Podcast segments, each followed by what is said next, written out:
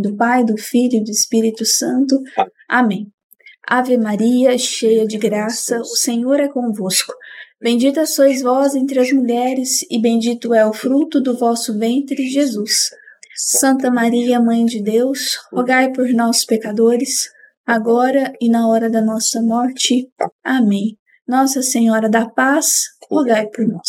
Em nome do Pai, do Filho e do Espírito Santo. Amém. E eu quero mandar um beijo especial hoje Sim. para uma senhora muito bonitinha que está fazendo 76 anos, anos que é a minha senhora avó, Dona Maria de Lourdes. Cultora de Mariologia. Cultora de Mariologia desde o primeiro curso. E nunca pediu desconto. Nunca pediu desconto, inclusive por ser minha avó, sempre É, fez todos os cursos, É. desde o Vaticano desde o curso até o curso atual de Mariologia e Demonologia.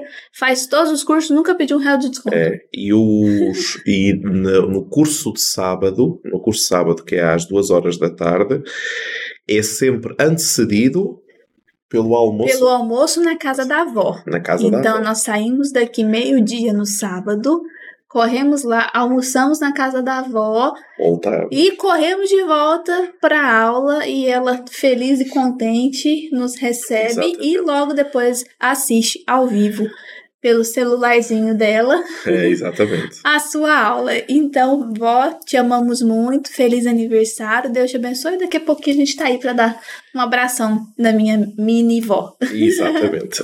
Exatamente. Então, hoje nós vamos começar né, o nosso podcast. Depois de todos esses dias falando sobre Medjugorje, ainda não acabou, porque não tem muito pano para manga. Por isso, nós não podemos responder essas perguntas com um simples sim ou não. Ou, ou também as pessoas não podem afirmar que ah, nós da Locos somos favoráveis ou não favoráveis a Medjugorje, É como já tentaram afirmar e julgar-nos em praça pública, e eh, há pessoas que continuam a não entender que nós somos um centro de pesquisa e formação. O que nós temos que fazer é ir às fontes, fazer investigação, mostrar as fontes, porque as considerações acerca das aparições do ponto de vista institucional existem na pessoa, como nós falamos na Masterclass, na pessoa do Bispo, na pessoa da Conferência Episcopal, na pessoa da Santa Sé, através da Congregação para a Doutrina da Fé. Todas as demais opiniões são opiniões pessoais. Isso, e vocês vão compreender melhor, inclusive, a Masterclass né, de quarta-feira passada com a, o podcast de hoje. Porque nós já apresentamos vários pontos positivos, negativos, históricos, Históricos. né? Históricos não é a nossa opinião, nem a opinião da Locus em si, né? Mas nós estamos apresentando os fatos e principalmente vindo de estudos de outros mariólogos, Exatamente. né? Que se de- dedicaram a sua vida para Isso. Isso. questão de Medjugorje. Exatamente, porque também nós temos, como eu já vos disse, eu- nós temos um problema grande hoje. eh, eu não sei que termo utilizar, se calhar pirataria mariológica é demasiado, ou se calhar não, não sei. Porquê? Eh, Estas coisas não se improvisam. Pensem comigo por um momento. Vocês colocar-se-iam na mão de um sapateiro para ser dentista? Não. Ele consegue-vos arrancar o dente? Consegue. Antigamente os sapateiros também eram considerados aqueles que arrancavam os dentes em Portugal. Mas hoje em dia vocês não vão a um sapateiro para pedir para arrancar os dentes, porque existe uma profissão especializada, com gente especializada, com meios especializados para. Na Mariologia não é muito diferente. Eu posso tentar escrever um livro sobre Maria. Muito bem. Mas fazer Mariologia exige investigação de fontes. E, né, um dos motivos desse nosso podcast de hoje chegou para nós a seguinte fala. É, percebi que vocês são favoráveis a Medjugorje, né? E isso vai contra a igreja, porque a igreja já se pronunciou contra Medjugorje na boca do Monsenhor, do Dom, do Cardeal Uhum. é, Zenit, Isso. em 1800 e lá vai cacetadas. Então, nós não podemos ser favoráveis a Medjugorje porque a igreja já se pronunciou. E aí nós fizemos todo o nosso percurso e hoje nós vamos chegar nessa questão da posição oficial, não da locus, mas da igreja, parte 1, porque vocês vão ver que a história é longa, mas é, é muito interessante. Então, prestem bem atenção na parte histórica dessa posição oficial. Exatamente. Então, nós sabemos que e já falamos aqui que durante a primeira parte, durante o início de Medjugorje, nós temos o bispo Dom Zanic, que inicialmente é eh, favorável, de uma forma bastante impulsiva, depois é desfavorável. Já aqui falamos sobre a questão entre os franciscanos e o clero, o clero diocesano uh, desta eterna oposição e perante um juízo de 84 negativo de, Mons, de Dom Zanich, o que é que vai acontecer? Uh, começam a usar um caso, o caso da Joana d'Arc, que a Santa Sé acabou por dar razão à Joana d'Arc, apesar da decisão uh, negativa do bispo uh, Cauchon. O que é que acontece? Perante o juízo negativo de Dom Zanich, ele encontra-se com o então uh, cardeal Ratzinger da doutrina da fé, um, que justamente São João Paulo II, nesta época, eh, já se referia a ele para questões mais eh, complicadas em relação à fé. Ele vai, -se, vai estar com ele e vai lhe perguntar sobre a questão de Medjugorje e tanto quanto a investigação soube dizer até hoje, o cardeal Ratzinger, na altura, havia-lhe dito: não aceitamos este julgamento, dissolva esta comissão que estabeleceu e que instituiu este inquérito, no qual se baseia a sua, o seu juízo de o sobrenatural não está estabelecido, portanto, non patet supernaturalitas, e iremos transferir o juízo, o julgamento desta questão para a Conferência Episcopal. Claro, na altura o país chamava-se Jugoslávia, depois o país, uh, o país desapareceu e hoje chama-se Bósnia-Herzegovina. Portanto, uh, vamos agora para aquilo que diz a Conferência Episcopal Jugoslava. O arcebispo eh, Zanic vai revelar o conteúdo do seu encontro com o cardeal Ratzinger no barco que atravessa o mar Adriático. De facto, para ir para aquela região é muito simples, entre a Itália, uh, onde está, portanto, o Vaticano, uh, e, aquele, e aquela região. Um simples, não é preciso pegar num avião sequer. Uh, um simples, um simples barco atravessa. Não são tantos quilómetros assim. Então, ele vai confidenciar isto que aconteceu a um padre eh, enquanto atravessava, eh, e na volta nós temos o, portanto, será a Conferência Episcopal uh, Jugoslava a pegar na questão. O presidente da Conferência Episcopal é o cardeal Kuharic. O cardeal, portanto, o cardeal Kuharic vai dar a primeira palavra, até por uma questão de cortesia, ao bispo local, Monsenhor Zanich.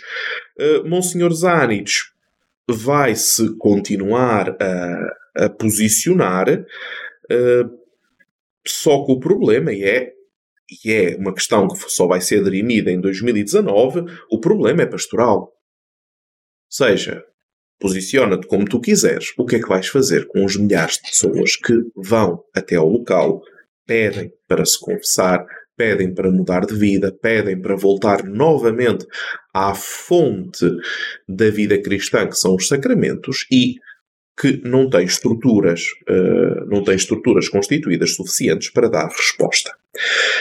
Portanto, o debate vai durar anos. Todas as vezes que se debatia, o arcebispo Zanich é o primeiro a falar, é o primeiro a acusar. Uh, o arcebispo Franich tenta dizer o sentido contrário, porque ele era o responsável pelas questões doutrinais e não via aí impedimentos doutrinais, mas depois o arcebispo Zanich torna-se imérito, desculpem, o, um, o arcebispo Franich torna-se imérito, ao tornar-se imérito já não participa na conferência episcopal, apenas sobra o arcebispo Zanich, que vai passar toda a sua santa existência, vamos dizer desta forma, a reiterar a mesma uh, opinião formulada pela primeira comissão de inquérito.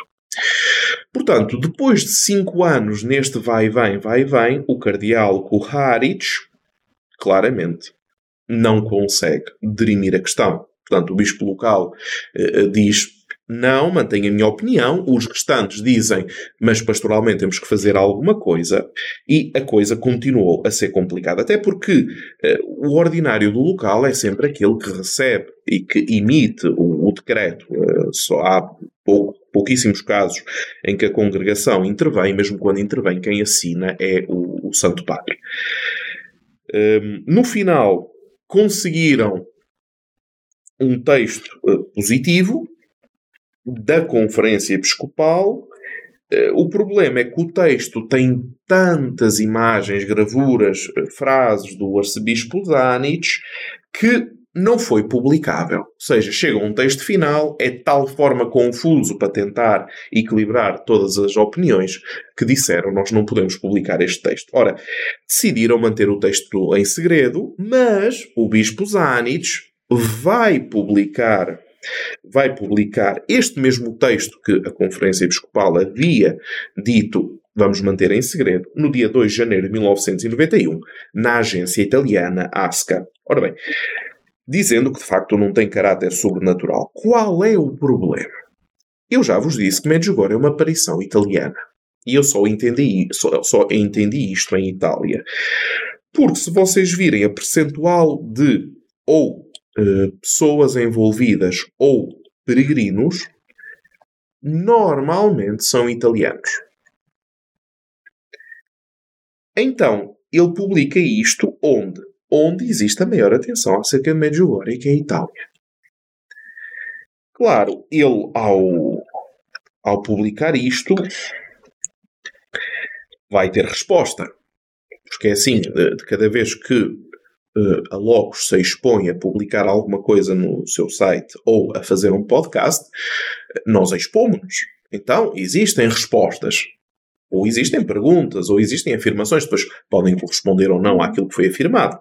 Nesse sentido, o arcebispo de Belgrado, estamos sempre na Europa Oriental, o arcebispo de Belgrado, uh, Dom Frane Perco, vai dizer na revista 30 Dias, 30 Giorni, uma revista italiana muito famosa, no dia 2 de fevereiro de 1992, vai dizer: Eu nego esta interpretação. Pior ainda, eh, Dom Franic, arcebispo de Split, eh, vai publicar num jornal italiano muito famoso, o Corriere della Sera, eh, no dia 15 de janeiro de 91, os bispos não querem humilhar Dom Zanich, porque quando lhe dizem que a sua posição não tem fundamento, este começa a chorar e a gritar citar as palavras textuais, isto é um texto público de 15 de janeiro de 1991. Portanto, os bispos decidem não insistir.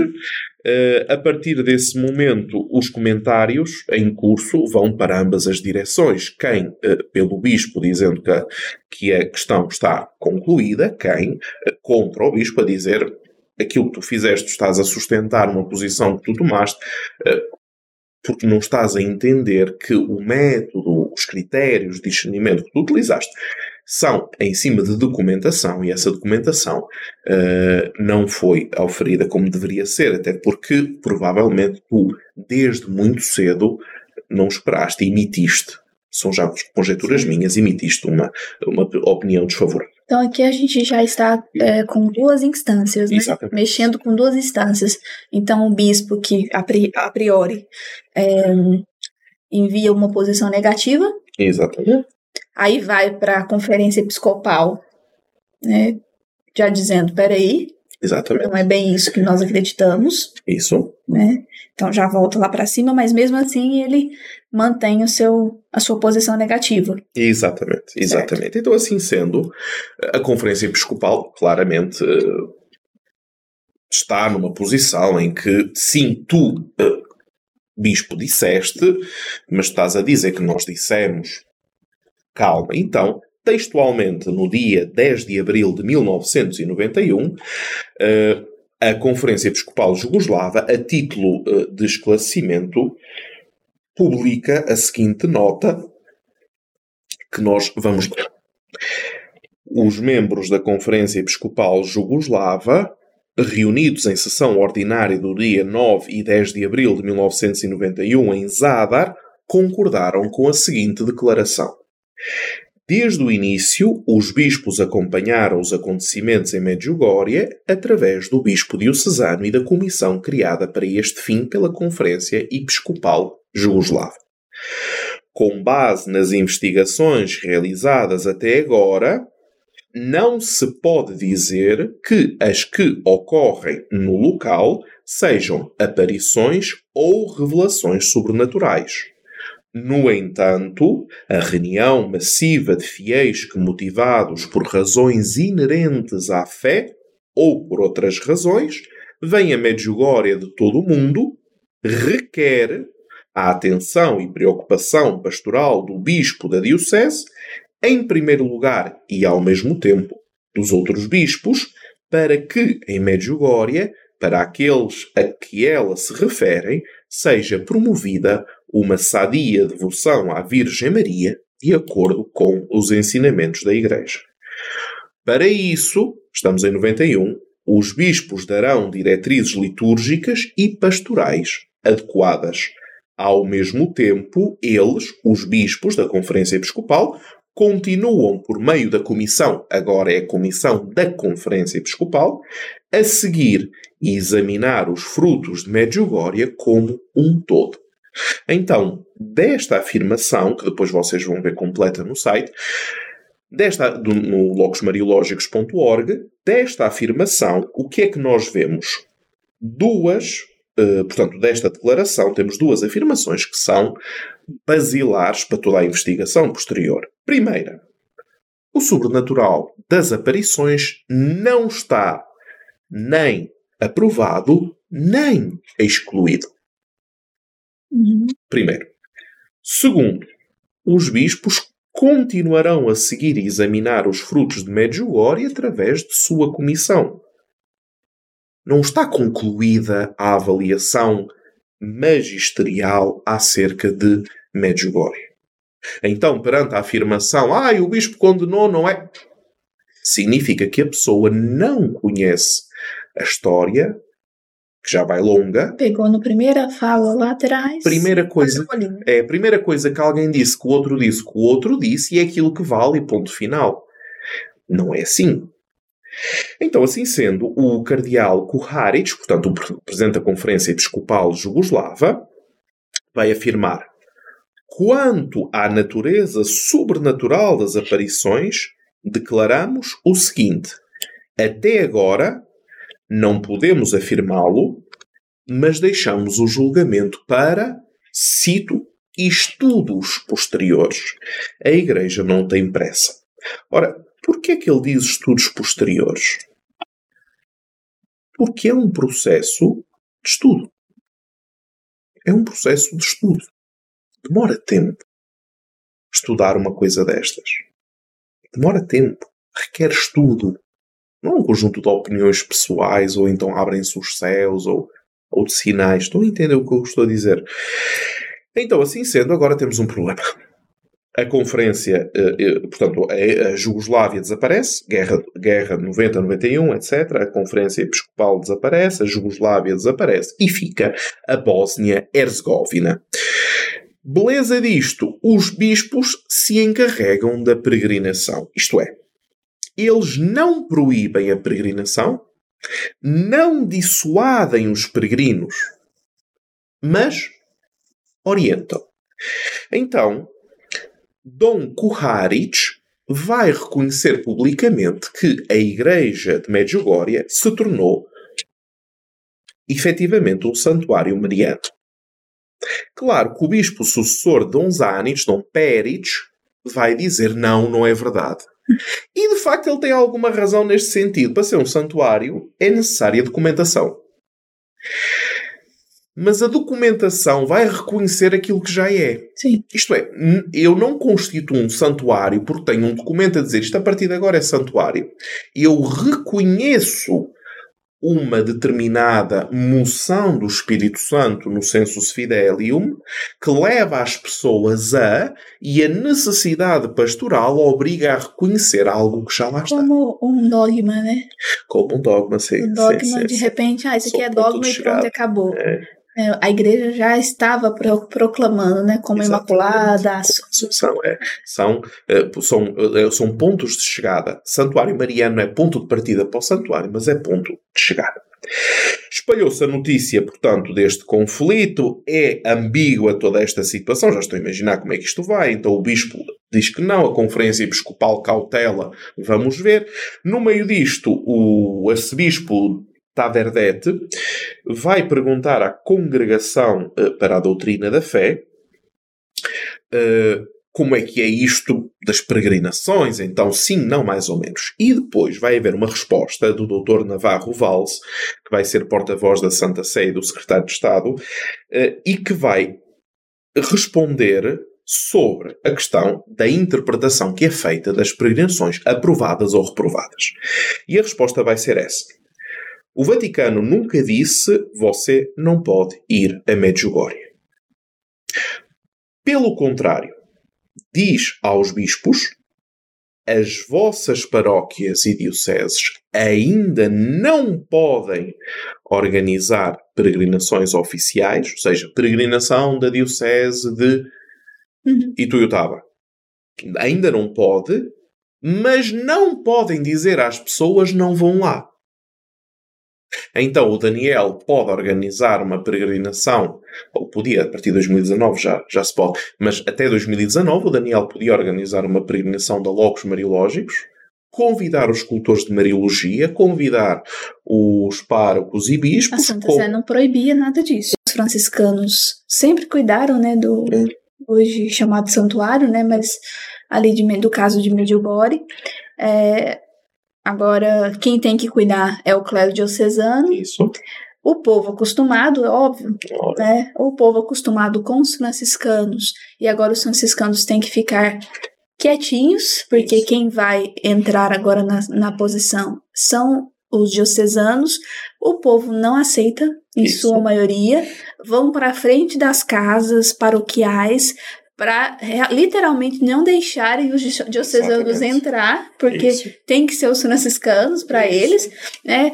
Ah, e quantas vezes nós já ouvimos isso, né? Dentro de algumas paróquias, na troca de padres, Ui. fica aquela, aquela coisa difícil, né? Mas os franciscanos ah, superiores, né? No caso, eles se mantêm obedientes, mas nós estamos diante de uma situação difícil, Muito porque complicado. são muitos padres franciscanos, alguns padres diocesanos e muita gente. Muita gente lá, muita gente vindo, os peregrinos Isso. continuam vindo, Isso. e eles, os franciscanos, não podem usar dos seus direitos. Exatamente, Ah. ou seja, não podem confessar, Não não, pode podem confessar. celebrar, ne- nomeadamente nem tanto celebrar a Eucaristia, mesmo confessar se o bispo não autorizar. Ora, isto vai causar uma série Isso é de um problemas. Até porque eles chegam lá e eles querem confessar com quem? Exatamente. Com os franciscanos. Até porque os franciscanos que continuaram a prover a vida sacramental fora da autorização do bispo foram rigorosamente expulsos da ordem, dispensado de votos e suspensos, proibindo-os de exercer o sacerdócio, porque eles não podem apenas invocar que não têm o direito de recusar os sacramentos de Cristo aos católicos, pois, para não rebentar com a questão, a unidade canónica da Igreja e a obediência, tal como o superior geral dos franciscanos tinha, eh, tinha dito, era uma prioridade. Ou seja, nós temos um bispo, nós obedecemos ao Temos bispo, independentemente da nossa primorosa caridade sacramental, etc. Inclusive, o superior é obediente. Exatamente. E é um dos pontos, inclusive, que Lorantan descreve né, nos seus escritos é sobre a obediência dos, dos franciscanos, que também é um ponto positivo para tudo é um isso, né? Positivo, Mas é claro, alguns franciscanos no meio disso disseram: eu não posso negar os sacramentos para os católicos. Exatamente. Mas estes foram os da ordem. Então, o Monsenhor, uh, o Dom Pérez, o que é que vai fazer? O Dom Pérez continua a não conceder a instituição canónica não concedeu poderes pastorais, nem sequer a confissão, a não ser que eles jurassem total obediência ao bispo. Eles juram total obediência ao bispo e nem sempre recebem estes poderes canónicos. Sobretudo, não receberam o poder de confessar. Ora, é difícil desembaraçar-se deste novelo é difícil. Então reparem que muitas vezes a nossa uh, solicitude, a nossa ardência pastoral pode ser grande, a nossa vontade de ajudar, de cooperar pode ser grande, mas quem está debaixo de uma obediência ou obedece ou as coisas simplesmente correm mal. E legalmente falando, do ponto de vista do direito canónico, o arcebispo tem poder para o fazer e assim o fez. E da parte dos franciscanos, mesmo pertencendo aos franciscanos, etc., eles não podem negar que territorialmente aquela paróquia pertence a à jurisdição do bispo. Claro que tudo isto, pensem comigo, Medjugorje tornou-se um barril de pólvora, a fé provoca conversões admiráveis, há todo o movimento de formação sacerdotal, vocações que nascem para a igreja, etc. Medjugorje começa o Festival dos Jovens, que ainda hoje é muito conhecido, de 1 a 6 de agosto. Todos os anos, milhares e milhares e milhares de jovens acorrem a Medjugorje, mas não têm um caráter institucional. É simplesmente o Festival dos Jovens, que tinha sido criado pelo diretor espiritual dos, uh, dos videntes. O bispo uh, portanto, o arcebispo Pérez vai escrever dois livros contra as aparições, contra a peregrinação a Medjugorje, portanto, vamos piorar a situação. Os franciscanos vão evitar, imaginem só os franciscanos a celebrar a Eucaristia em Medjugorje no Festival dos Jovens, e vão evitar falar acerca das aparições, em obediência ao bispo. Vão falar do Evangelho e vão celebrar os sacramentos. Portanto, a pastoral acaba por ter uma situação precária. Uma situação precária. O diálogo com o bispo é um diálogo mensal, tentam manter a paz, mas não resolvem a situação pastoral. O que é que acontece? Depois da Guerra dos Balcãs, uh, Itália, França, especialmente Estados Unidos, têm medo da peregrinação. Por dois motivos. O primeiro, e as peregrinações baixam. O primeiro, pela questão do terrorismo, não é? Porque infelizmente as guerras e o pós-guerra causam situações complicadas. Uh, pela questão do terrorismo. E quando em 86 foi publicada uma posição negativa em relação às aparições, o responsável pelas uh, peregrinações norte-americanas vai riscar em obediência Medjugorje do mapa. Portanto, durante muito tempo, para, vamos dizer assim, para o mundo ocidental latino, hum. Medjugorje tornou-se ambíguo, mas desfaleceu. Beleza. Para o mundo cristão oriental, católico, bizantino, ortodoxo, Medjugorje, que tem outra, vamos dizer assim, que tem outra, um, visão, dois, jurisdição, até Medjugorje torna-se um local de união ecuménica. Esta é a beleza de Medjugorje, sobretudo no Festival de Jovens. Queremos Deus, queremos Deus juntos, queremos Deus, queremos ver a Deus, vamos dizer assim desta forma, queremos ver a Deus em Medjugorje. E nós hoje vamos só ficar por aqui, depois vamos continuar com os próximos episódios, mas para vocês terem a consciência que muitas vezes acontecem determinados uh, precalços da vida eclesial acontecem determinados percalços, mas no meio disso, claro, a vontade dos homens incluída, mesmo no meio disso, depois Deus consegue conduzir as águas onde quer. Medjugorje torna-se, com este festival dos jovens não institucional e com este fechamento das peregrinações a Medjugorje, torna-se para a Igreja Oriental, que estava debaixo do regime comunista da União Soviética, torna-se lugar de diálogo ecuménico. Eu tenho certeza que vocês vão atrás no Google para saber qual o final dessa história. Coragem. Mas não, não vão para os spoiler, spoilers, porque amanhã, às 9 horas da manhã, nós vamos para a segunda parte dessa história. É exatamente, exatamente. Informa a nós, pelo menos da parte institucional, contarmos a história até aos dias de hoje. E será que vai ter um final feliz? Vamos descobrir. então, amanhã às 9 horas, nós nos vemos aqui. Chama todo mundo para nós um, prosearmos um pouco, né, como bem, um bom mineiro, para sabermos o final dessa história. Exatamente. Ou, ou quase final quase dessa final. história. Todos os elementos são importantes. É. Então, amanhã, às 9 horas da manhã, a gente se encontra aqui no podcast. Exatamente. Dito isto, até amanhã. Se Deus Se quiser. Deus quiser. Tchau.